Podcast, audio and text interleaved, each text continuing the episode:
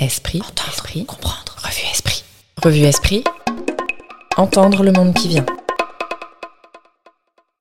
Non seulement les arts entrent comme un élément non négligeable dans toute description d'une société, mais encore ils manifestent au grand jour ce qui ne peut être saisi par aucun autre moyen. Albert Béguin, novembre 1950.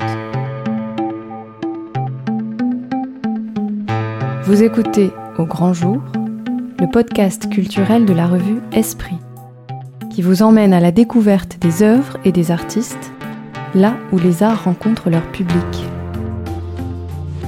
Dans cet épisode, Hélène Munier nous introduit dans les ateliers de Pierre Hermé, Patrick Roger et Frédéric Beau, trois magiciens amoureux du chocolat, qui ont l'art et les mots pour le dire. S'il y a une chose dans la gastronomie qui fait rêver, c'est peut-être le chocolat, la touche finale. Euh, le chocolat, c'est une saveur qui fait vraiment partie de la culture commune, de la culture quotidienne, de la culture festive, qui est peut-être un des éléments euh, culturellement le plus partagé collectivement qui véhicule un imaginaire qui est tellement fort, qui est tellement riche, euh, à la fois commun et chacun a le sien avec sa petite Madeleine de croquer euh, à un moment, euh, qu'on peut se demander pourquoi est-ce que on n'en parle pas naturellement comme d'un art. C'est pas forcément ce qui vient le premier à l'esprit de parler du chocolat comme un art. Et pourtant, pour toutes ces raisons d'inscription dans la culture, la mémoire collective et l'imaginaire, c'est une question euh, qui semble euh, devoir se poser. Euh, et c'est ce dont on va parler aujourd'hui avec trois artisans d'excellence. Il n'y a pas d'heure pour croquer un, carré de chocolat. Et hum, faute de le croquer, nous sommes allés l'écouter, ou plutôt écouter euh, ceux qui ont porté euh, le chocolat aujourd'hui à son plus haut niveau, non seulement par leur euh, savoir-faire d'excellence, bien sûr, mais aussi parce qu'ils ont la particularité de s'être aménagés chacun une place centrale à la créativité. Ils ont chacun leur laboratoire, leur atelier de création.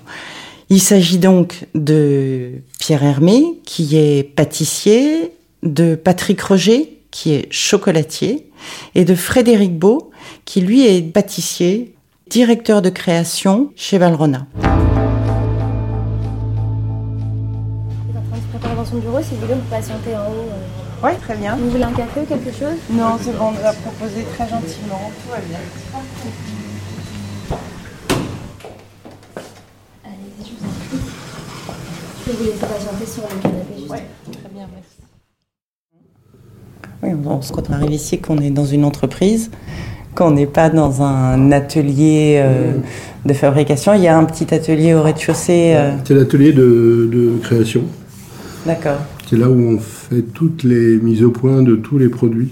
Ouais. Pierre Hermé. J'ai j'ai vraiment réuni dans le même endroit euh, mon bureau et, et l'atelier de création. Avant, il- on faisait les choses dans un des ateliers de la maison, mais c'est pas facile en fait. Il faut, faut être sur place. C'est vraiment, vraiment plus, plus efficace, plus intéressant, plus, euh, plus direct. Et, euh, moi, tout mon, mon, mon attention est, est, est concentrée sur le produit Ouais. la manière, donc la création, la manière dont on le fabrique, Ouais. la recherche des ingrédients, les moyens affectés à, à cette, euh, à cette fabrication au quotidien de, de gâteaux, Ouais. parce que c'est ça qui me permet de garantir la qualité tous les jours, que ce soit en France, au Japon ou ailleurs. Justement, ce qui est très intéressant dans la façon de travailler, je, je n'aime pas, je travaille toujours sans me, en m'affranchissant des contraintes. Mhm. Parce que dès qu'on rentre plein de paramètres dans un travail de création, ben on a diminué le, le, le potentiel. Et donc moi je fais l'inverse, j'ouvre au maximum et après je trouve les solutions pour faire entrer les choses dans, euh, dans, les, dans une- un système rationnel. Mais ce système rationnel, il n'est pas toujours le même. Euh, si on a un produit d'exception, ben on va le vendre comme un produit d'exception.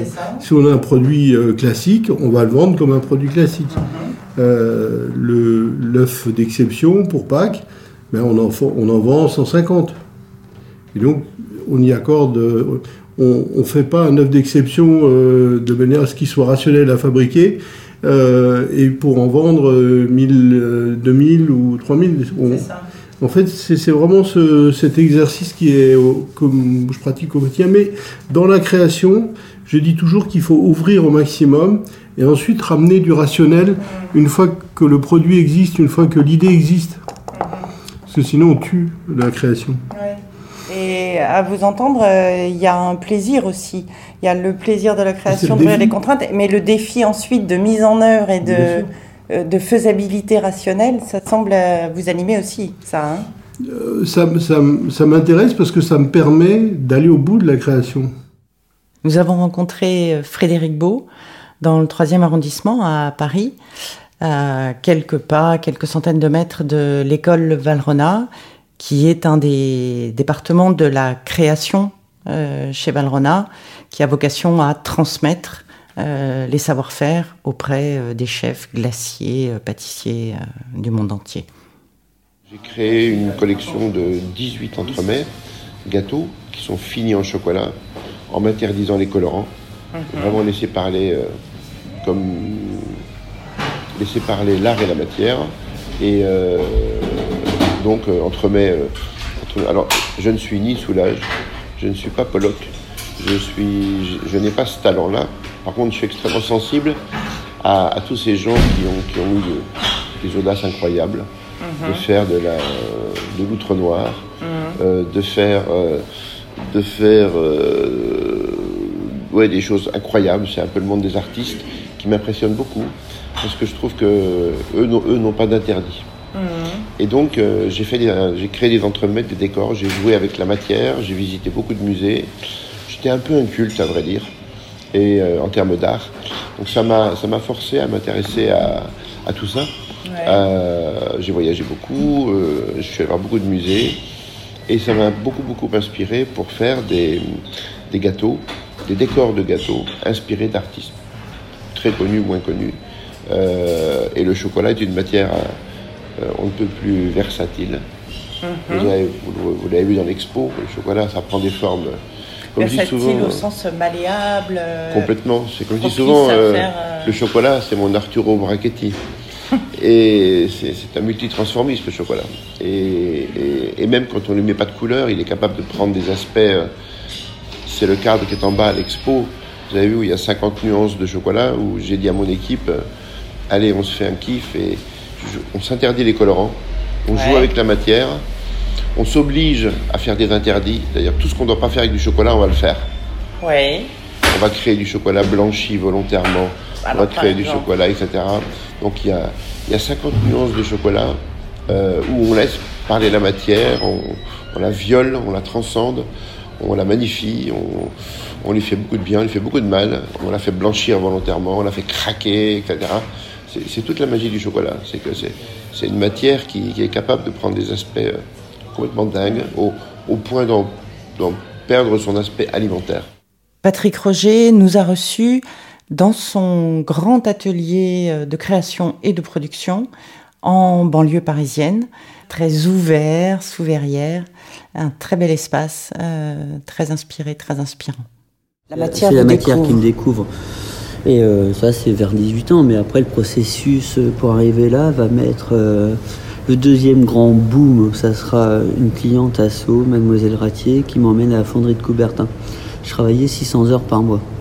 Quand je gagne la Coupe du Monde, là, c'est euh, il y a déjà un moment. Je travaillais comme un... C'était sans fin. Asperger, quoi. Ils viennent de me sortir ça comme mot, il n'y a pas longtemps. Comme pour devenir euh, meilleur envoyé de France, j'ai pas dit à ma putain de banquière. Et sans elle, je serais jamais arrivé là aussi. C'est-à-dire bah, Elle m'a prêté 120 euh, 000 euros, sans aucune garantie, sans rien, et j'étais le dossier de sa vie. À 24 ans, elle était jeune directrice de banque, comme mon, expert comptable aussi, qui est complètement dingue, et parce que ça. Il sait que ça peut partir dans n'importe quel sens, même si je manque de moyens, ça c'est évident. Donc, euh, en tout cas, donc le deuxième déclenchement, euh, le chocolat me découvre, ça j'ai 18 ans. Et puis après, euh, Mademoiselle Ratier, quand on m'emmène à la fonderie de Coubertin, je, je sens que je, vais, je comprends que je vais pouvoir pérenniser mon travail. Ça, donc c'est l'explication. Et de là, je vais me retrouver dans une galerie qui s'appelle UDB, Alain Richard et Michel Polti. Et je vais pouvoir acheter ma première pièce, ma deuxième et la troisième.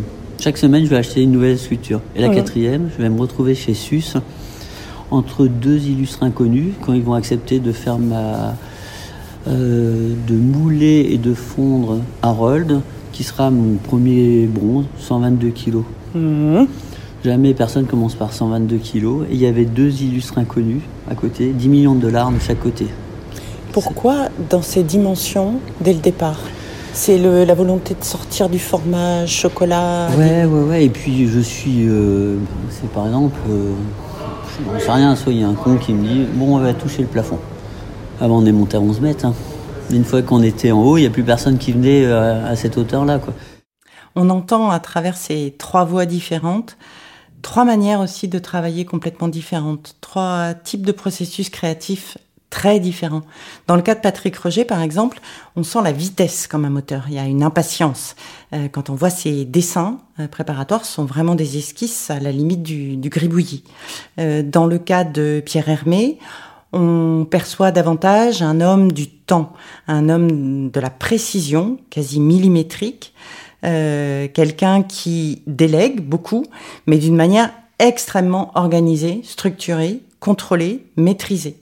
Et enfin, dans le cas de Frédéric Beau, euh, il y a une liberté, on sent dans le jeu, le plaisir, euh, l'envie euh, qu'il partage dans son travail, mais une liberté contrainte par l'agenda euh, de l'entreprise. Donc c'est vraiment trois manières de libérer euh, sa propre sa propre envie, son propre talent, qui trouve ses marques tout simplement dans un processus différent. Patrick, c'est un artiste, il peut monter, descendre, euh, au, au même titre que n'importe quel sculpteur, c'est incontestable. Après, il, il se sent lui d'abord chocolatier, et c'est vrai, il est avant tout un, un chocolatier de génie. Et Frédéric, c'est euh, certainement le- la personne la plus créative qui ait travaillé avec moi. Euh, Frédéric a travaillé avec moi de- pendant deux ans ou trois ans. Et euh, il était vraiment, déjà à l'époque, très créatif. Et depuis, il a inventé plein de choses. C'est colossal. À plein de choses, plein, plein de choses. Et vous, vous définiriez comment? Parce que c'est un peu inclassable dans votre affaire. Moi je, y a- moi, je suis avant tout un pâtissier. Mais dans la dimension, dans la création, il y a une dimension artistique euh, que qu'on qu'on peut monter, descendre. euh, Et vous êtes euh, créateur, chef d'entreprise ou chef d'entreprise créateur? Non, je suis d'abord euh, pâtissier, créateur. C'est ça. Avec un modèle économique En qui s'est construit euh, au fur et à mesure. Voilà, et puis euh, moi j'ai voulu créer ma propre entreprise pour faire mon métier comme j'avais envie. Oui. Parce que j'ai travaillé pour Fauchon, j'ai travaillé pour La Durée en tant que conseil. Euh, ben, c'est normal, on a, c'est des maisons qui ont une histoire, euh, et donc je me suis appuyé sur cette histoire pour, la, pour faire évoluer. Mais moi j'avais envie de faire mon métier comme je pense qu'il faut le faire. Et donc c'est le but que j'ai poursuivi depuis euh, plus de 25 ans. En effet, des gens comme, euh, comme Patrick. Alors Patrick, c'est, c'est- je pense, c'est un, c'est un ovni, je pense, Patrick, dans notre monde. Frédéric Beau. Patrick, je pense qu'il est, il est, il est, il est, il est fou, génial, artiste. Pour moi, euh, Patrick, c'est un, c'est un peu un- un- le rodin du chocolat, mais Barjot. Je pense qu'il est, avant d'être artisan, il est artiste. Il, il est en plus un chocolatier euh, hors norme. Il s'est créé une sorte, il s'est créé son histoire, il s'est créé euh, son univers. Il s'est entouré de gens comme lui, des gens hors normes. Comme il dit souvent, c'est mon équipe de Formule 1. Il fait de la Formule 1, Patrick, il fait de l'hélicoptère, c'est un fanatique de vitesse. Euh, il aime aller très vite, mais il aime aller très juste. Euh, hélas, j'ai pas son talent, mais j'aime cette notion de. Je pense que c'est un peu, un peu le propre de l'art. Il y a ces artistes qui adorent euh, revenir sur une toile pendant 4 ans. Et puis il y a ceux qui, euh, qui, euh, qui, qui, à la, à la Pollock, si c'est pas fait en 10 minutes, ça se fait pas. Ouais. Euh, Patrick est un peu comme ça. Et je suis extrêmement admiratif de son talent. Euh, il fait des œuvres monumentales. Il a, il a plus de 450 œuvres maintenant. Ouais, euh, hein. Il m'a dit euh, je mettrais peut-être du bronze ou du le- la luche, je ferais pas de chocolat, tu veux bien? Je dis ben, au contraire Patrick. Ouais. J'ai dit c'est ce qui me plaît chez toi, c'est l'artiste. T'as plus ta place d'artiste que de chocolatier. Euh, là, j'ai ma secrétaire, euh, bon, une remplaçante, euh, elle, est- elle a fini dans le compresseur, quoi. Madame Georges. C'est-à-dire La secrétaire, elle s'est barrée. J'ai fait une sculpture, mais un chef-d'œuvre. Là, je savais pas comment appeler la sculpture. Celle-ci. Quelles, quelles étaient le- les circonstances de ce départ? Bah parce que ici, c'est pas un lieu où on peut vivre, c'est pas vivable. Ça peut être un. Ça va vite, ça peut être un peu dur, et puis si c'est pas câblé pour ce style de travail, je viens plutôt de la mode. Quand tu vas chez Alaya ou Saint-Laurent, Saint-Laurent, c'est fascinant d'aller. On a fait un France 24 où mon invité c'était Saint-Laurent. C'était il y a quelques années, là, il n'y a pas très longtemps, et la conservatrice du musée T'as quand même parlé. euh, quand on a parlé de Saint-Laurent, c'est comme si j'avais l'impression que c'était le bon discours pour moi, quoi. Elle avait mis les bons mots. Bon, après, je suis pas déjanté comme Saint-Laurent, attention. Hein. Mais Ça, ça c'est pas sûr, c'est vous qui le dites. Frédéric Beau, Patrick Roger et Pierre Hermé partagent euh, plusieurs points communs qui sont frappants. On peut en repérer quelques-uns. Il y a euh, un, des, un des points importants, c'est le déclic des rencontres qui ont été à l'origine de leur prise de confiance et de la manière de se lancer, euh, de faire du chocolat leur vie professionnelle. Euh, dans le cas de Pierre Hermé, euh, ça a été euh, un formateur quand il était euh, encore euh, apprenti et tout jeune, vocation dès l'âge de 9 ans, qui lui a suggéré d'aller à Paris. Il n'en aurait jamais eu l'idée, explique-t-il, autrement. Dans le cas de Patrick Roger, c'est plus incongru, c'est la rencontre avec une banquière, tout simplement, qui fait le pari sur lui d'un financement. Dans le cas de Frédéric Beau, ça a été d'une part euh, la formation chez Pierre Hermé, qui est et est resté son mentor, mais ça a été aussi la rencontre avec euh, Valrona et la confiance qui a pu lui être faite au sein de l'entreprise euh, pour diriger la création euh, chez Valrona. Pour moi, ça n'a. C'est pas de la fausse modestie, mais pour moi, il y a un vrai distinguo entre euh, un artisan et un artiste. Un artisan, il, il- il a l'intelligence de la main, il, il maîtrise le geste, euh, euh, et parfois avec une dextérité, euh, qu'il soit pâtissier, menuisier euh, ou maçon. Euh, Un artisan maçon, il, il fait un bord de trottoir, une bordure de fenêtre euh, lissée euh, au béton magnifique, euh, laser en 10 secondes. Ça, c'est, c'est, c'est, c'est de l'artisanat pur. Euh, un artisan n'est pas forcément un créateur. Non Et alors souvent, certains artisans se prennent pour des créatifs. Ceux-là, je les aime pas en général. Euh, comme je dis souvent, il faut savoir rester à sa place. Moi, je suis pas, euh, je pense pas être artiste. Je, je pense que je suis très créatif, mais euh, euh, et c'est pas de la fausse modestie du tout.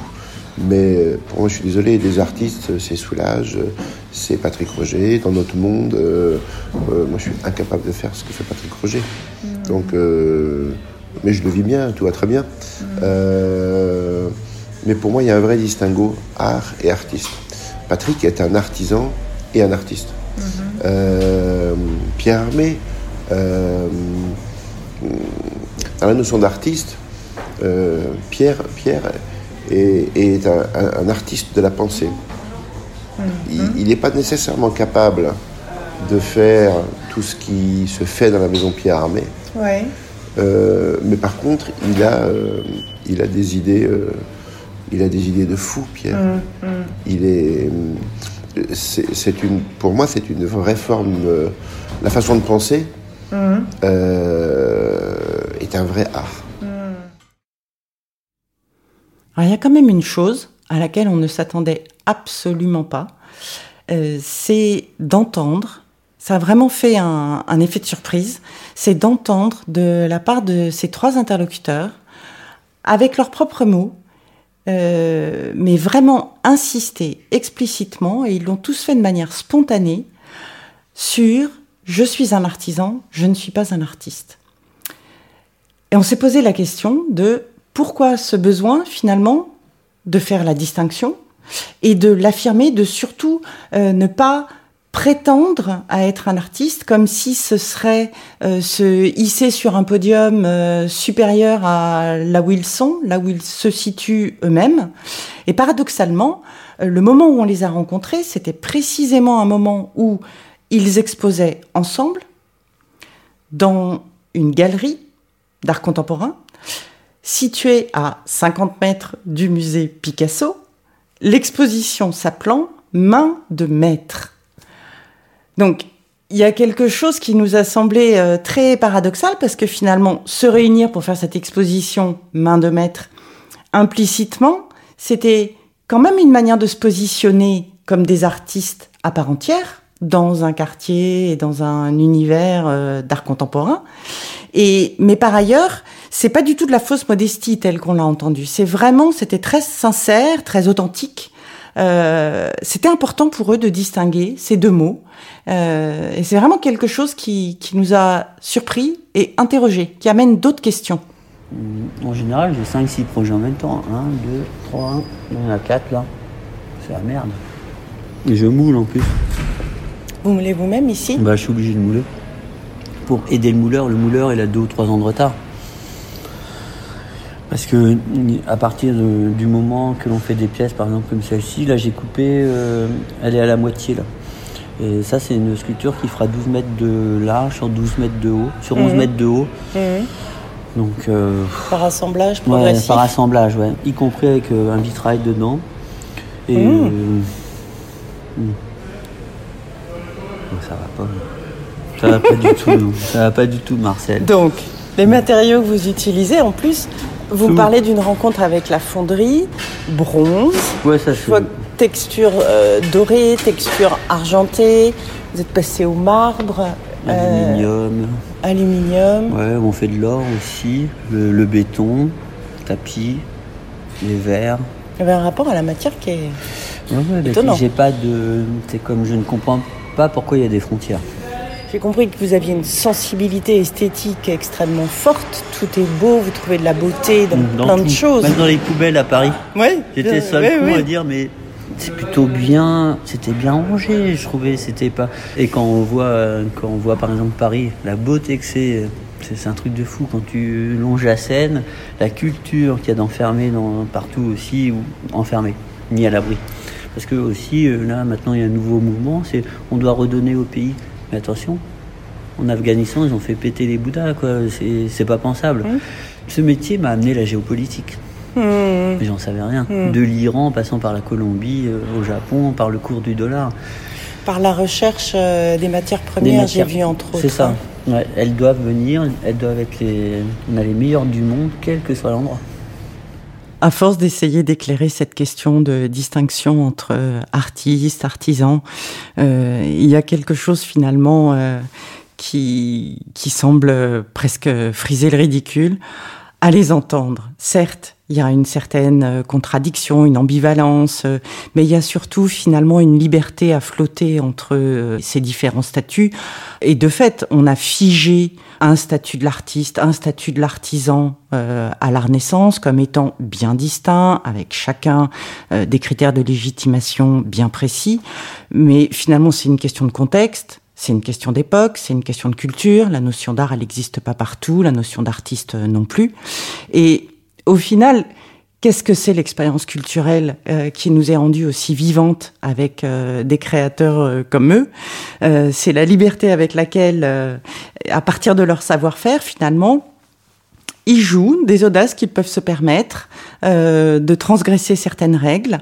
Et le résultat, c'est que, bah oui, ils sont en train de nous procurer, avec leur euh, talent dans l'art gustatif, des expériences si éphémères soient-elles, si fragiles soient-elles, qui sont peut-être euh, les souvenirs les plus forts ou des souvenirs forts, des souvenirs impérissables qu'on aura envie de transmettre. Et est-ce que c'est pas comme ça aussi que l'art devient quelque chose de vivant et qu'il est tout simplement partie prenante de la culture? Il y a quelque chose de, de magique euh, qui dépasse finalement la question des mots de l'artiste ou de l'artisan, qui sont des mots peut-être trop connotés et en tout cas obsolètes tels qu'on les emploie aujourd'hui. Ça semble clair en tout cas à, entendre la liberté euh, bien plus grande euh, et inconsciente dont ont Patrick Roger, Pierre Hermé et Frédéric Beau de les employer. C'est comme si eux-mêmes ici piégeaient finalement. C'était Au grand jour un podcast de la revue Esprit, réalisé avec le soutien de la fondation Gulbenkian. Écriture et préparation, Hélène Munier. Réalisation, Léobardo Arangou. Musique originale, Marin Hirsinger. Esprit est une revue indépendante. Pour la soutenir, abonnez-vous.